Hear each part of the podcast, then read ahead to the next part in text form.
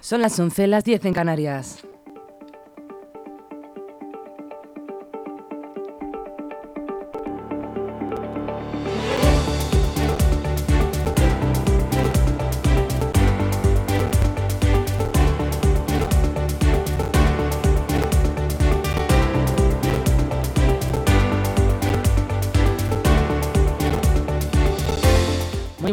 Soy Rocío Santana y hoy ya es jueves 24 de agosto. Bienvenidos un día más aquí a su casa, a LGN Radio.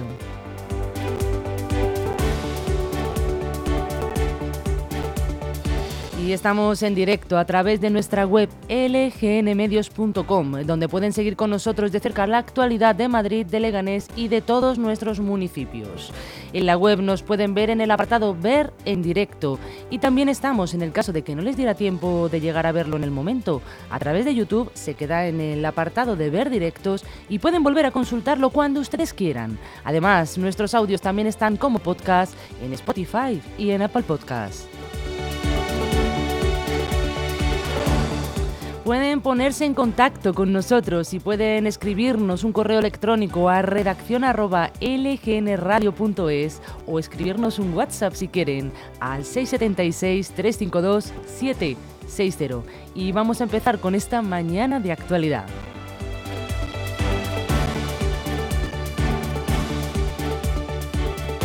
Lo primero les comento la programación que vamos a tener para el día de hoy, que va a ser bastante especial.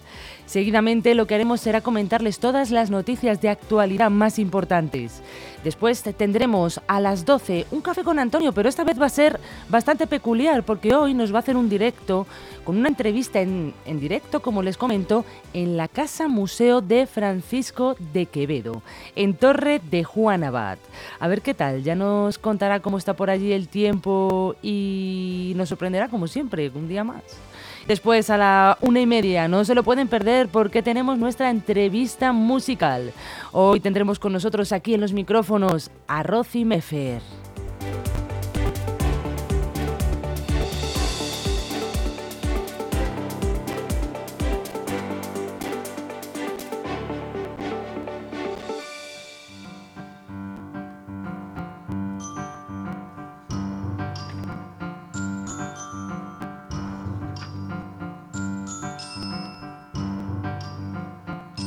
Y vamos a empezar con nuestra sección de efemérides. ¿Qué pasó tal día como hoy, un 24 de agosto? Pues en 1944, en la Segunda Guerra Mundial, París es liberada de la ocupación alemana. En 1949 se hace vigente el tratado que establece la OTAN. En 1991, Ucrania proclama su independencia de la URSS. En 2011, Steve Jobs dimite como CEO de la empresa Apple. En 2015, el Centro Europeo para la Prevención y el Control de las Enfermedades confirma el primer caso autóctono de virus chikungunya en España. Y en 2019 la esquiadora Blanca Fernández Ochoa, un abrazo desde aquí donde esté y a toda su familia, es la primera mujer española en ganar una medalla olímpica.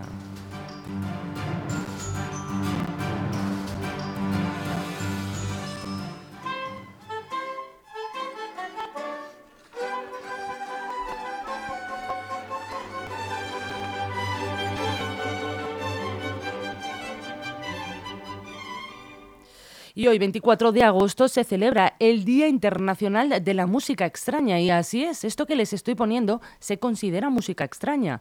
Eh, corresponde a la orquesta eh, Cantaura, que es un grupo de niños del barrio de Asunción. Es una zona muy humilde, que bueno, pues han creado un grupo musical con instrumentos hechos por ellos mismos a base de basura. De hecho, entre sus fans más importantes tenemos al cantante David Bisbal, incluso al grupo Metallica. Escuchen.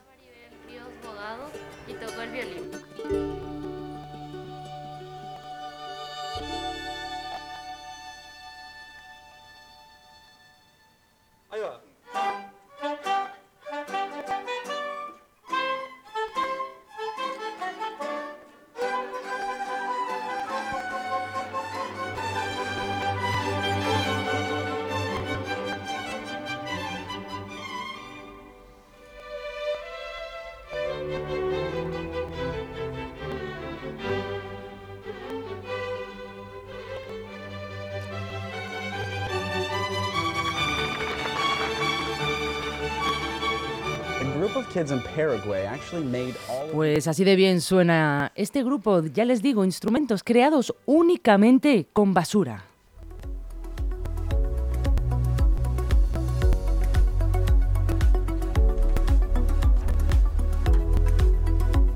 Y continuamos nuestro informativo explicándoles qué tiempo tenemos, qué tendremos, si seguimos con la ola de calor. Pues sí, hoy seguimos con la ola de calor. En gran parte del país predominan cielos poco nubosos o despejados. No obstante, en Galicia y Cantábrico aumentará la nubosidad que podría dejar precipitaciones débiles al final del día. Por la tarde, abundante nubosidad de evolución en amplias zonas del tercio norte interior, con posibles chubascos y tormentas aislados. Más probables en la montaña. Temperaturas mínimas en descenso, sobre todo en el oeste peninsular. Máximas también en descenso en Galicia y Cantábrico. Y un aumento en el interior. Se prevé alcanzar los 40 grados en buena parte del interior, por cierto. Y aquí en Leganés alcanzamos el pico de la cuarta ola, abriendo el día con 25 grados y llegando a los 38 al mediodía, igual que ayer. Se mantendrán altas las temperaturas durante toda la jornada pero bueno, mañana empezarán a bajar levemente.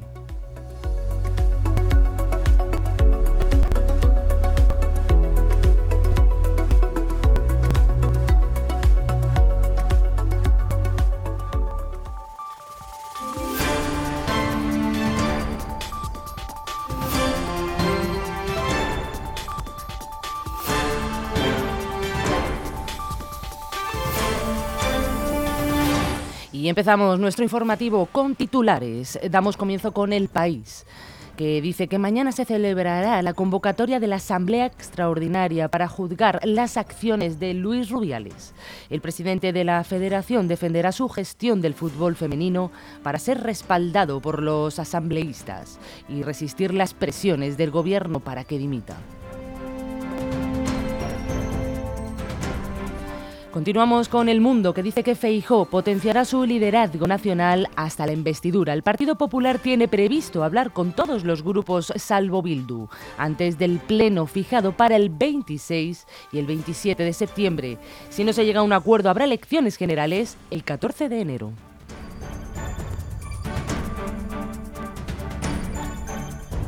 Y en ABC dice que el independentismo ve margen para forzar a Sánchez y lograr la amnistía.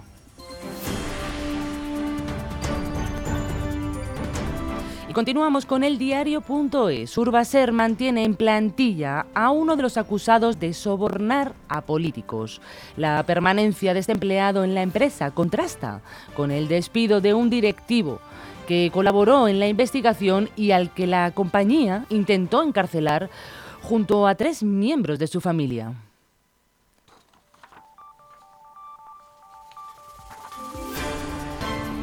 Continuamos con la razón que escribe el gobierno solo dedica el 0,1% de los fondos europeos a la gestión forestal. Concluimos hoy nuestros titulares con Voz Populi, que dice que el SEPE ofrece trabajos sin experiencia previa financiados por la Unión Europea. El organismo ha publicado nuevas ofertas en el programa Primera Experiencia Profesional.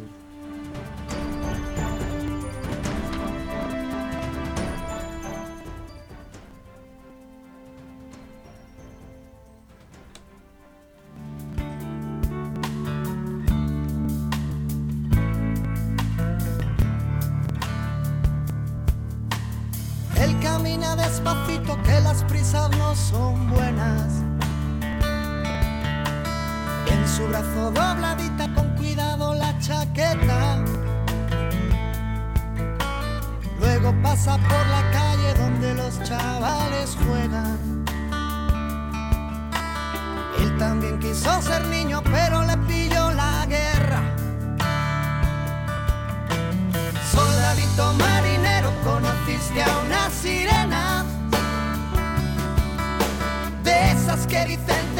si ven la cartera llena. Escogiste a la más guapa y a la menos buena. Sin saber cómo ha venido, te ha cogido la tormenta.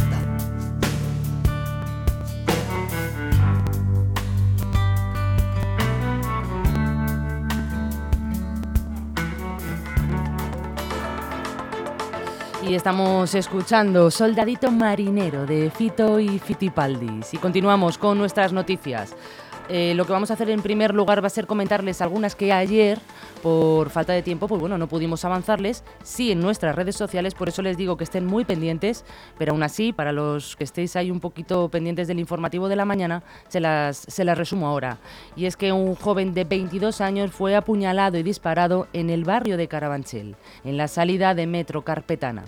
Por otra parte, por la tarde, a medio sol, o sea, a pleno sol, se produjo una agresión con machetes en la parada de autobús que hay enfrente del centro comercial de Isla Azul. Y en Albacete se detuvo a un joven de Leganés por tráfico de drogas. Llevaba cocaína y éxtasis. Y bueno, ya les comento, si quieren ampliar las noticias, están todas subidas en nuestras redes sociales. Y seguimos con las novedades de hoy.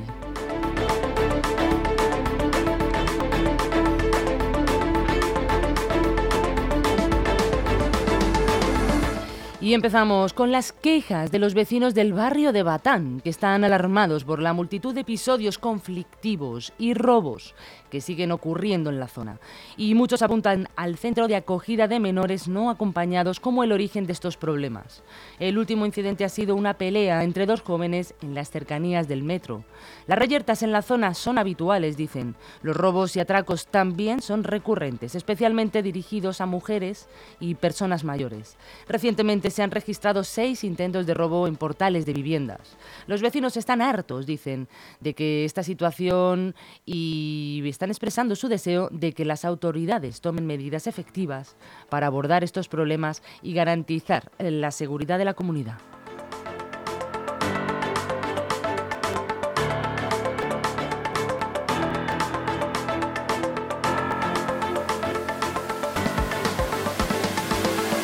Y no se asusten, porque esto que les voy a contar ahora no es un problema para la salud de consumo se han confirmado dos primeros casos de enfermedad hemorrágica epizootica en Madrid.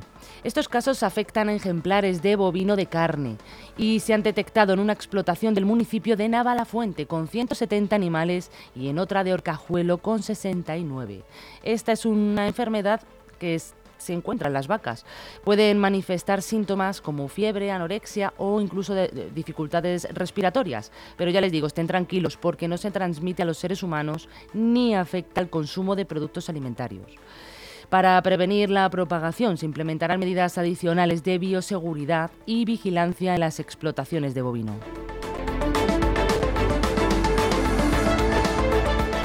Y la Marea Verde de Madrid comenzará el curso escolar 2023-2024 con una nueva manifestación para el próximo 9 de septiembre para denunciar el saqueo, dicen, de la educación pública en la Comunidad de Madrid, en la que denuncian el recorte de plazas públicas y exigen la bajada de ratios. En concreto, el acto tendrá lugar a las 12 de la mañana con una manifestación entre Neptuno y Cibeles, pasando por la Consejería de Educación ubicada en la calle Alcalá.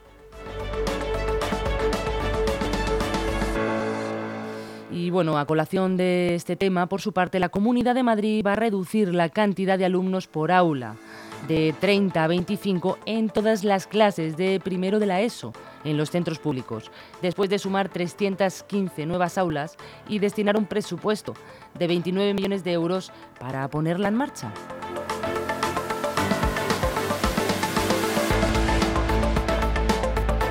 Y vamos a incidir en una noticia que debe de tenerse en consideración porque, por, todo lo que conlleva, la subida del precio del aceite. Ayer una vecina de Leganés subió una fotografía a las redes sociales hecha por ella misma en el centro comercial Alcampo, en Parque Sur, en el Westfield Nuevo. En esta imagen se ve un cartel de promoción de los 5 litros del aceite a 56 euros. Cada litro a 11,20 y es que este año el precio de este producto se ha duplicado. En la misma semana del año 2019, el precio del aceite de oliva se situaba en los 2,30 euros el kilo. Ocurre lo mismo con el resto de variedades del aceite. El principal motivo dicen que es por la, por la sequía.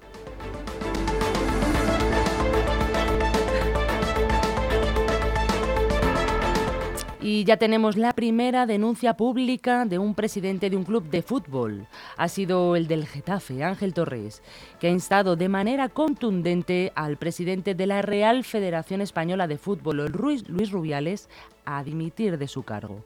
Torres ha afirmado que Rubiales no puede continuar en su puesto y debe renunciar a él o enfrentar consecuencias disciplinarias similares a las que se aplicaron al expresidente Ángel María Villar en el pasado.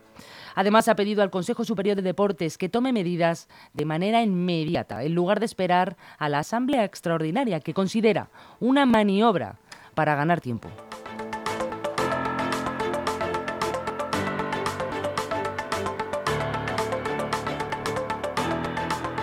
Y terminamos con una noticia de aquí, de Leganés, porque todavía nos mantienen en remojo y así va a seguir hasta el mes de octubre.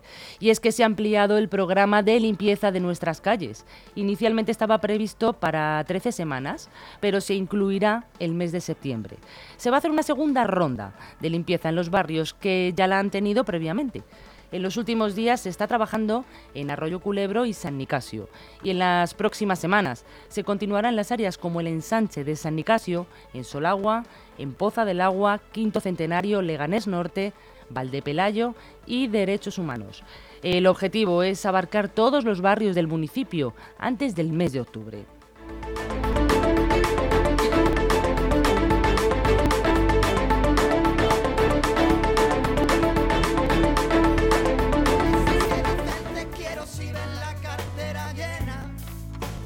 Y con esto acabamos nuestras noticias de aquí, de LGN Radio. Ya saben que mañana estaré con ustedes de nuevo aquí a las 11 de la mañana para contarles toda la actualidad. Y si quieren volver a ver el programa, lo pueden ver a través del apartado Ver Directos de nuestra página web o bien metiéndose en nuestro canal de YouTube, que también tienen un apartadito con Ver Directos. Y hasta aquí hemos llegado. Que pasen. Muy buena tarde. Él quería cruzar los mares y olvidar a sus